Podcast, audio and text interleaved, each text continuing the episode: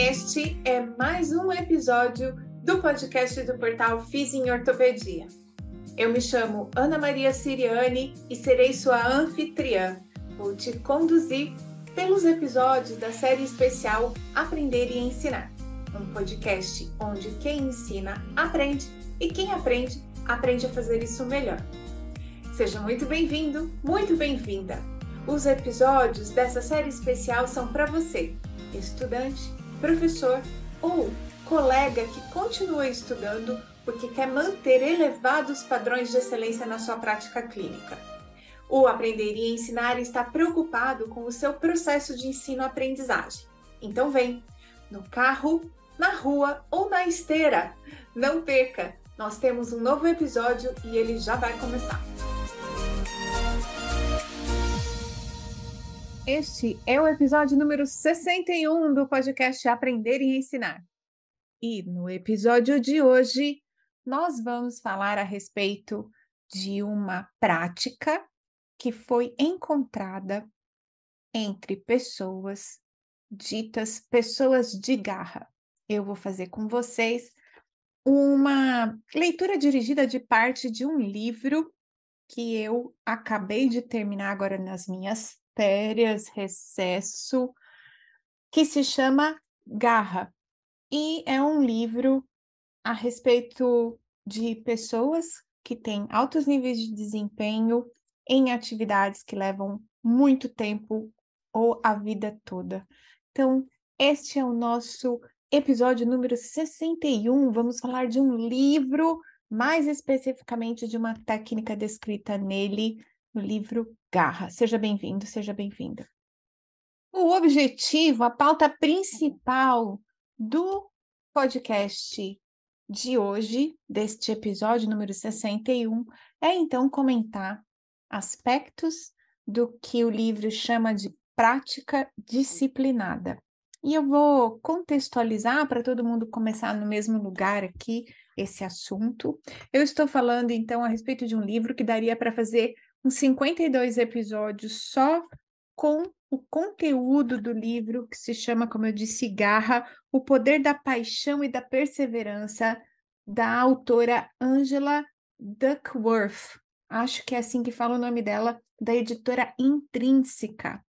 Esse livro ele se dispõe basicamente a contar exemplos de histórias de pessoas que passaram a vida toda desempenhando atividades com níveis de excelência continuamente aprimorados e de forma muito persistente, muito constante. E desse livro eu queria destacar o conceito de prática disciplinada e dar os elementos para que você possa praticar ao longo do ano de 2023 e para toda a sua vida formas de estudar que aumentam o nível de profundidade e qualidade daquilo que você está disposto a aprender tá bom? Bem, então vamos lá. Vou começar com algumas leituras, alguns trechos de leitura desse livro. E como eu disse antes do final deste podcast, você terá dicas práticas sobre como fazer a prática disciplinada e por que ela é importante para você. Bem, a autora, ela é uma psicóloga, ela está dentro do contexto da psicologia positiva, portanto, ela é orientada por uma base de conhecimento que valoriza a atenção aos aspectos positivos de aprimoramento dos nossos comportamentos. E como você sabe, aprendizado é também algo relativo ao nosso comportamento, como a gente elabora respostas a partir de coisas que entram no nosso sistema. Basicamente, a gente usa o nosso conhecimento como uma resposta ao aprendizado. E uma coisa que essa autora descobriu estudando pessoas classificadas como pessoas que têm garra, perseverança, resultado ao longo dos anos, pessoas mais velhas, foi que esses é, adultos com garra possuem quatro recursos psicológicos importantes. E eu vou só mencionar e a gente vai se dedicar a um deles, tá bom? O primeiro é o interesse. Então, adultos que, que têm essa característica de se manter perseverante e desempenhando num determinado tópico, eles têm interesse, uma paixão que começa é, de forma intrínseca e às vezes até por experimentar coisas diferentes.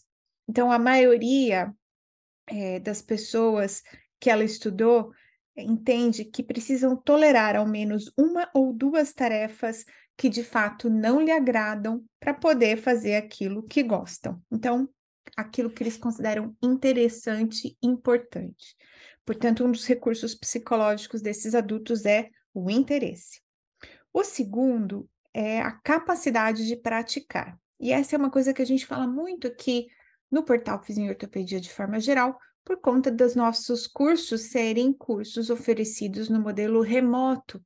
Então, é muito importante que todo mundo que estuda com a gente tenha a diligência, a capacidade, o recurso psicológico de se pôr em prática. E eu quero falar especificamente hoje neste episódio a respeito da prática disciplinada, que é uma estratégia de estudo, e a gente vai ver isso ao longo de todo o episódio, mas com pontos mais práticos mais para o final dele, tá bom? Essa prática é uma prática dita devotada, concentrada e que leva à maestria. Então, não é só fazer por fazer, mas é sempre fazer buscando pontos de aprimoramento. O terceiro recurso psicológico que essas pessoas que têm garra e são pessoas comprovadamente aí no tempo, pessoas de garra, é o tal do recurso de propósito. Essas pessoas, elas têm convicção de que seus trabalhos, de que aquilo que elas fazem com garra serve para elas, mas principalmente serve para mais alguém. Essa é outra coisa importante de ser dita também. A gente, quando começa os nossos programas de especialização, sempre tenta pedir para os nossos estudantes que eles dimensionem o quanto que o conhecimento da especialização vai impactar na vida deles e também na vida de quem está ao redor deles. Porque senso de propósito, essa coisa do que o meu, o meu bem e o meu avanço serve também para outras pessoas, sempre nos ajuda a nos manter concentrados naquilo que estamos fazendo. E o quarto recurso psicológico dessas pessoas que têm garra se chama esperança, uma espécie de é, persistência capaz de vencer e enfrentar as diversidades, segundo a autora. Então, esses são os quatro recursos psicológicos elencados entre essas pessoas mais maduras, com garra, e deles, especialmente aqui no podcast Aprender e Ensinar, eu poderia falar de um a um, mas hoje, em especial, eu quero me dedicar a falar do conceito de prática disciplinada, porque trata-se de uma estratégia importante de autoavaliação e desenvolvimento de maestria. E como a gente sabe, muitos de vocês, para além do desejo de ter um título, também tem o desejo, por exemplo, de ser um especialista numa determinada articulação ou num determinado tipo específico de dor, por exemplo, dor oncológica, ou ainda gostaria de ser é, reconhecido dentro da própria área da musculoesquelética, mas como a pessoa que é o mais dedicado, o mais eficiente fisioterapeuta para tratar um pós-operatório é, pós em especial, então, eu achei interessante trazer esse conceito, porque eu acho que nele tem coisas relevantes para quem deseja se transformar num profissional altamente reconhecido dentro de uma determinada especialidade, ok? E aqui ele fala, bem, é, ela começa o, o capítulo 7, é o capítulo que vai falar sobre o recurso da prática, e ela diz o seguinte: algumas pessoas acumulam 20 anos de experiência, mas outras têm um ano de experiência 20 vezes seguidas. Então, vai falar muito a respeito da questão da dedicação, do tempo dedicado de estudo, não só ter muito tempo de prática, mas também passar muito tempo fazendo e praticando a mesma coisa. E aqui faz uma outra citação que eu achei muito interessante trazer para você, que é a palavra, a palavra japonesa kaizen, que significa ceder à estagnação do desenvolvimento. A tradução literal seria o aperfeiçoamento contínuo. Então, que a gente possa ser sempre kaizens, que a gente esteja sempre num desejo contínuo de nos aprimorar, tratar de olhar para frente e querer crescer nas palavras da autora do livro Garra, a Angela Duckworth. Deixa eu pegar mais especificamente aqui quando ela fala da prática disciplinada. Uma das pessoas, ou um do conjunto de pessoas que foi estudado por essa psicóloga, são as crianças que participam de programas de soletrar, competições de soletrar nos Estados Unidos. Ela estuda essas crianças principalmente por conta dessa característica de determinação que elas têm para vencer os concursos de soletração. Nos Estados Unidos, você começa soletrando e participando de concurso dentro da sua escola, depois ali no seu bairro, no município, tem os estaduais, até aqueles grandes concursos que são televisionados. E essas crianças são é, observadas de perto por vários especialistas diferentes. E no estudo da Ângela, ela mandou para esses estudantes questionários, que são questionários de garra. E nesses questionários, ela identificou os alunos que tinham elevados níveis de garra, porque são todos ainda estudantes, né?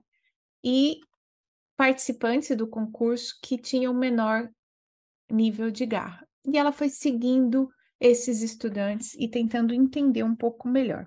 E aqui, uma coisa interessante é quando ela fala desse conceito de prática disciplinada, ela diz que os estudantes que têm garra e que se saem menor, melhor nos concursos de soletração, eles, na verdade, praticam de uma maneira diferente. Ao contrário da maior parte das pessoas, os profissionais excepcionais dedicam milhares e milhares de horas àquilo que se chama prática disciplinada ela vai definir, né, essa prática disciplinada como então uma rotina de estudos na qual a pessoa vai estudar um aspecto específico que esteja querendo melhorar. E esse estudo, ele precisa ter uma meta ambiciosa e combater pontos fracos específicos. Então, vejam, a gente pode. É, o termo prática disciplinada se destina a ter um, um procedimento, uma metodologia, uma estrutura de estudo de maneira disciplinada, mas não só em termos de frequência, pontualidade, assiduidade, sempre está lá, mas sim estudar um ponto específico no qual você quer se desenvolver, tendo em mente uma meta ambiciosa, conseguir saber mais do que a maioria das pessoas, saindo daquilo que seria o conhecimento mediano, por exemplo, e ainda combatendo em específico pontos fracos que são identificados durante o processo do estudo. Quando a gente fala de esporte, é bem fácil entender como um esportista praticaria de maneira disciplinada. Então, tem um gesto esportivo, ele identifica um ponto de melhoria na execução, ele coloca lá uma meta ambiciosa, por exemplo, bater um recorde, e aí ele se dedica de maneira sistemática intencional e muito aprofundada, muito tempo, muita repetição a desenvolver aquele ponto específico daquele gesto esportivo que ele precisa para poder chegar nessa meta ambiciosa. Quando a gente está falando da prática disciplinada para estudo ou ainda para desenvolvimento de habilidades procedimentais, por exemplo, uma técnica manual, fica também fácil da gente identificar o que seria uma meta ambiciosa e o que seriam os pontos fracos a serem desenvolvidos. Mas diferente do esporte, em que a gente tem parâmetros externos, a, a questão da meta ambiciosa provavelmente vai ser um parâmetro interno. E esse parâmetro interno tem que ser algo que te deixa confortável. Do que você está falando, Ana? Bem, você não vai conseguir botar uma meta, eh, por exemplo, num curso online, você não vai conseguir botar uma meta ambiciosa de saber mais do que um colega, porque você não sabe o parâmetro do colega. Você não está entendendo o que, que o colega sabe ou não sabe. Você pode ter, por exemplo, como meta ambiciosa a modelagem de alguém. Ah, então eu gostaria de saber tanto dor quanto X pessoa. Lembrando que sempre será um parâmetro mais abstrato deste ponto de vista.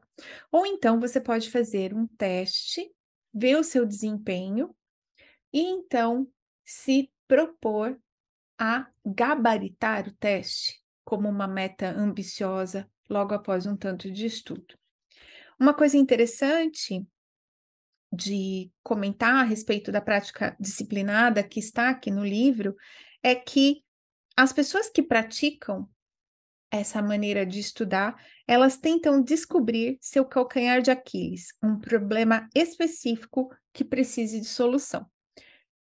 Eu estou chamando atenção para esse ponto porque anteriormente eu já disse que a gente tem uma tendência natural a estudar mais daquilo que a gente já sabe relativamente bem.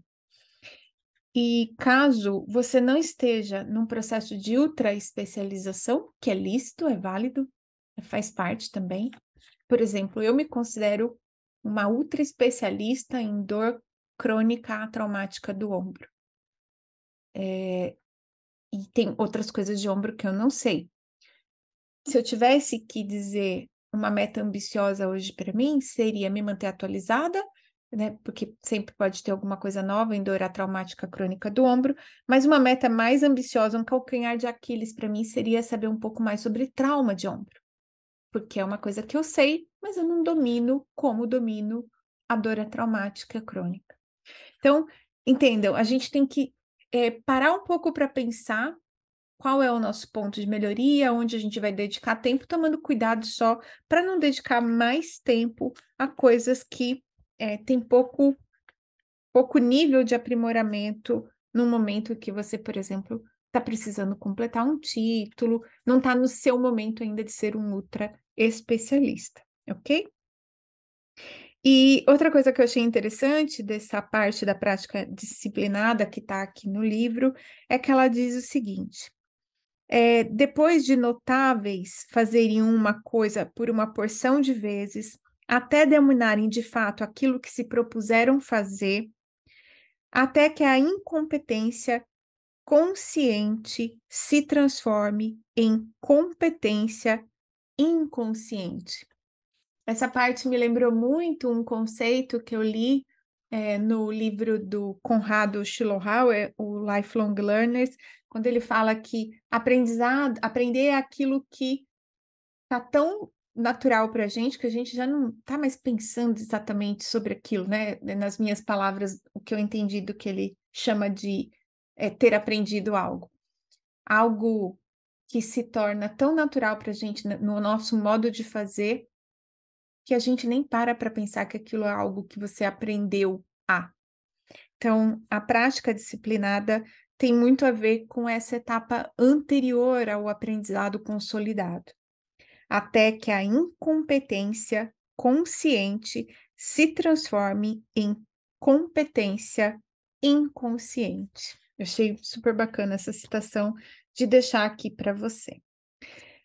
E aqui, mais especificamente sobre prática disciplinada, ela diz que ela foi é, estudada bastante, primeiro em enxadristas, pessoas que jogam xadrez, depois com músicos e também com atletas. Mas ela fala o seguinte: você não é um enxadrista, então nem é um músico, provavelmente não é um atleta, e você deve estar se perguntando se esses princípios gerais da prática disciplinada vai se aplicar a mim.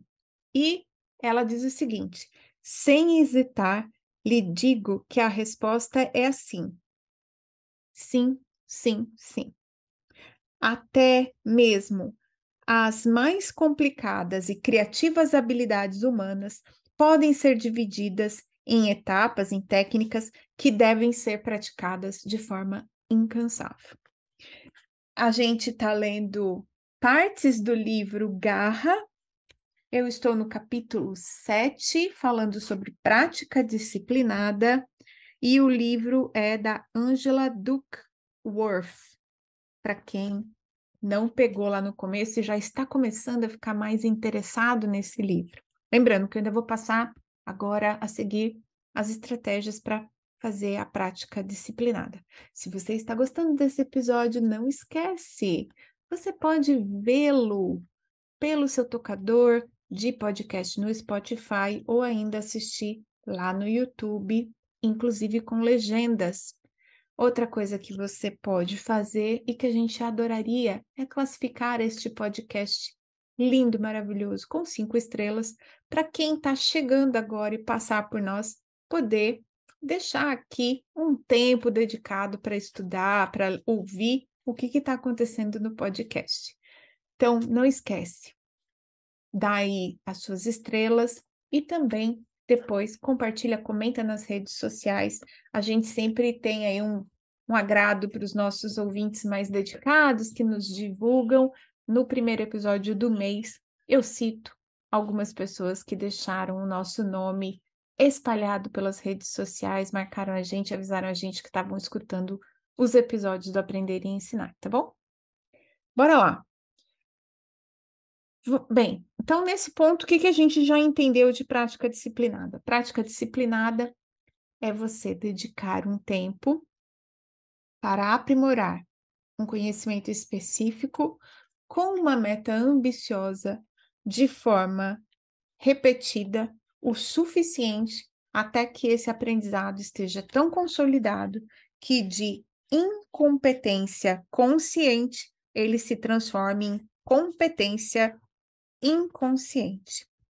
E aqui é, ela descreve parte das atividades que um soletrador faz como estudo para poder participar dos campeonatos. E eu vou contar aqui para você. Descobrimos que existem basicamente três tipos de atividades recomendadas por soletradores experientes, seus pais e instrutores. A primeira é ler por prazer e brincar com jogos de tabuleiro do tipo palavras cruzadas. Segunda é responder a perguntas feitas por outra pessoa ou por um programa de computador. E terceiro, treinar sozinho, soletrando sem ajuda, memorizando palavras novas do dicionário, revendo palavras em um livro de ortografia e memorizando radicais latinos, gregos e de outras origens. São três formas que soletradores experientes dizem que usam para aprimorar a sua capacidade de soletrar quando estão em campeonatos. Ler por prazer, brincar com jogos, ter alguém que faz perguntas ou um computador. E por último, treinar sozinho, soletrar, pesquisar, usar um dicionário, escrever, memorizar radicais. E eu não sei se você já percebeu, mas dessas três, apenas a terceira categoria de estudo pode ser considerada prática disciplinada. Se você quiser, vou, vou é, repetir agora quais são para esses soletradores, para você pegar exatamente o que está no cerne de uma prática disciplinada. Ela não envolve uma fase espontânea, mais livre mais desconcentrada, como, por exemplo, brincar com jogos de tabuleiro. Ela também não envolve exclusivamente a capacidade de recordar, como é o caso de responder é, soletrando para uma pessoa ou para um programa de computador. Na prática disciplinada, a gente vê treino concentrado e sozinho, soletrar, ou seja, desempenhar a própria habilidade. Memorizar, uma parte sim envolve aspectos de memória. Rever palavras, ou seja, fazer revisões, procurar e memorizar radicais latinos, gregos ou de outras origens, ou seja, compreender fundamentos, base de associação para poder depois, sabendo a origem da palavra, conseguir soletrar de maneira adequada. Dessa forma, o que, que eu quero comentar? A prática disciplinada é principalmente estudar sozinho. Por quê? Porque é uma fase de concentração mais importante. Aquisição de novos conhecimentos. Então, por exemplo, aqui, ó, rever palavras num livro, memorizar novas palavras de um dicionário. Você está indo atrás de pontos cegos do seu conhecimento, palavras que você não conhecia, radicais que você não conhecia. Envolve também a memorização, mas uma coisa que a gente precisa destacar da prática disciplinada é que, além de concentrada, ela também exige, do ponto de vista cognitivo, o esforço cognitivo para conhecer coisas novas, memorizar coisas novas, é maior do que o esforço cognitivo, por exemplo, para você brincar num jogo de tabuleiros. Então, uma coisa que eu gosto de, de destacar, que eu achei interessante aqui, é que a prática disciplinada determina o avanço para etapas mais avançadas, muito mais do que qualquer outro tipo de preparação. Porque na prática disciplinada, há aquisição de novos conhecimentos, associação com conhecimentos prévios e também tentativas de consolidação de memória. Uma coisa bacana de dizer, e que eu já comecei a mencionar, é que o trabalho mental e o estresse físico tornam a prática disciplinada mais extenuante. É importante dizer isso porque quando a gente está estudando, em geral, pessoas que estão já formadas, que estão encaixando o estudo dentro do seu dia a dia, tentam fazer isso realmente em horários vagos. Mas para avançar num conteúdo, para você ser mais especialista, para você dar um passo além daquilo que você já sabe e tem, em algum momento você precisa ter planejado esses momentos de prática disciplinada, momentos de maior esforço cognitivo. Então, vamos tentar pegar um exemplo da fisioterapia e transpor aquilo que ela dá como exemplo aqui para os enxadristas. Por exemplo, vou falar da minha, da minha área que fica fácil para mim, mas você pode extrapolar para você, para aquilo que você gosta mais de estudar e aprender. Eu posso, por exemplo, fazer uma live respondendo perguntas feitas pela minha audiência a respeito de dor no ombro. E nesse momento até podem me perguntar sobre coisas que eu não sou ultra especialista, e eu provavelmente vou conseguir me sair com aquilo que eu hoje sei a respeito de reabilitação do ombro. Então, aqui eu estaria no segundo nível de prática dos soletradores né? Quando responde perguntas feitas por outras pessoas. Eu também posso ler os resumos que chegam de artigos da minha assinatura lá do PubMed para eu receber o que está tá saindo novo de ombro. Eu tenho um, um alerta de novos artigos do PubMed chegando no meu e-mail todo domingo, e eu posso abrir, passar o olho nos resumos do que está sendo publicado. Isso provavelmente está nesse primeiro nível aqui para mim, que é como brincar de caça-palavras. Eu vou bater o olho nos resumos e ver se tem ali alguma coisa interessante que eu deveria dedicar mais tempo.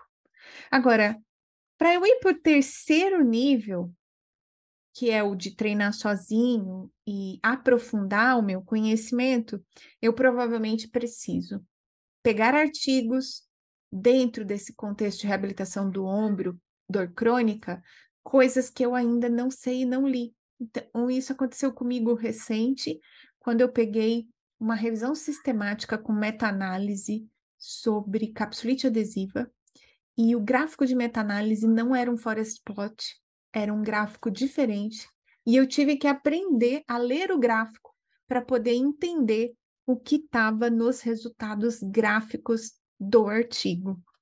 Então, eu tive que, por exemplo, que retornar em estatística, eu tive que ir até o Google e pesquisar aquele tipo específico de gráfico para entender o que, que cada parte dele significava, e isso, lógico, me levou a um esforço cognitivo mais elevado. A seguir, eu tentei contar para alguém o que eu tinha acabado de aprender para me ajudar a consolidar, então, para fazer uma parte de memorização, mas é, ainda é um gráfico que eu tenho dificuldade para ler. Então, se eu precisar ler ele nesse momento, eu vou ter que fazer novamente um esforço para conseguir é, me recordar de todos os elementos e de como é feita a leitura daquele material. Portanto, a prática disciplinada ela te leva a uma maestria, mas ela te exige mais do ponto de vista cognitivo. E por mais corrida que seja a sua vida, é preciso encontrar algum tempo para poder incluir momentos de estudo mais aprofundado. Então, é, uma coisa curiosa de dizer a respeito das pessoas que têm garra é que segundo a autora, mesmo quando o aprendizado é difícil, uma das pessoas que ela entrevistou, ela disse o seguinte: não é amargo se você achar que vale a pena e que pode ser bom naquilo, que a prática da atividade aprendida vai expressar quem você é e ajudá-lo a conquistar o que deseja. Então, é, da próxima vez que você estiver estudando e que estiver passando por um momento de prática disciplinada, na qual uma das coisas que a gente vai sentir, já foi falada também aqui nesse podcast, se chama disfluência cognitiva, aquele momento em que você é novato, ainda não está dominando, ainda é uma incompetência consciente para você e você está ainda tentando incorporar aquele aprendizado. Se você conseguir entender que adquirir esta habilidade vai expressar quem você é e ajudá-lo a conquistar o que deseja, talvez isso fique menos penoso, ainda que te exija cognitivamente. Então, vamos só repassar antes de terminar esse episódio. Prática disciplinada. Localize entre as coisas que você está estudando um objetivo, algo, um ponto de melhoria, um assunto, uma técnica, algo que você quer saber um pouco mais e melhor, mas bastante melhor. Coloque para você mesmo uma meta, da, uma meta é, ousada, uma meta assim mais que, que te puxa mesmo para além daquilo que você tem feito, uma meta ambiciosa. Tenha consciência dos seus pontos fracos, aquilo que precisa ser aprimorado e trabalhe de maneira específica a dar solução para esse ponto fraco. Vou deixar aqui no ar uma sugestão. Muita gente me fala que não sabe prognóstico, né? Talvez seja aí um ponto de pauta para o seu estudo, para a sua prática disciplinada. A seguir, Organize-se para fazer um estudo sozinho, aprofundado, que tenha etapas, sim, que resguardam a memorização, a revisão e também o entendimento e a associação com conhecimentos prévios. Não se esqueça, a prática disciplinada ela é cognitivamente mais extenuante, mas se você for capaz de entender como este conhecimento vai ajudar a expressar quem você é e a conquistar o que você deseja, você vai ter mais sucesso. Este foi o episódio número 61 do podcast Aprender e Ensinar, que quer que você faça práticas disciplinadas de estudo ao longo deste novo ano. Aproveite essas dicas e depois me conta. Compartilha nas redes sociais se está usando, como você é, decidiu investir, em que assunto você vai fazer uma prática disciplinada. Se tiver dúvida, dificuldade, escreve também. Você vai encontrar lugares para comentar esse podcast no nosso vídeo do YouTube ou ainda no Reels do lançamento do episódio no Instagram ou ainda aqui mesmo no Spotify ou no seu tocador de podcast. Deixe uma mensagem, compartilha. Um beijo, tchau e até o próximo episódio.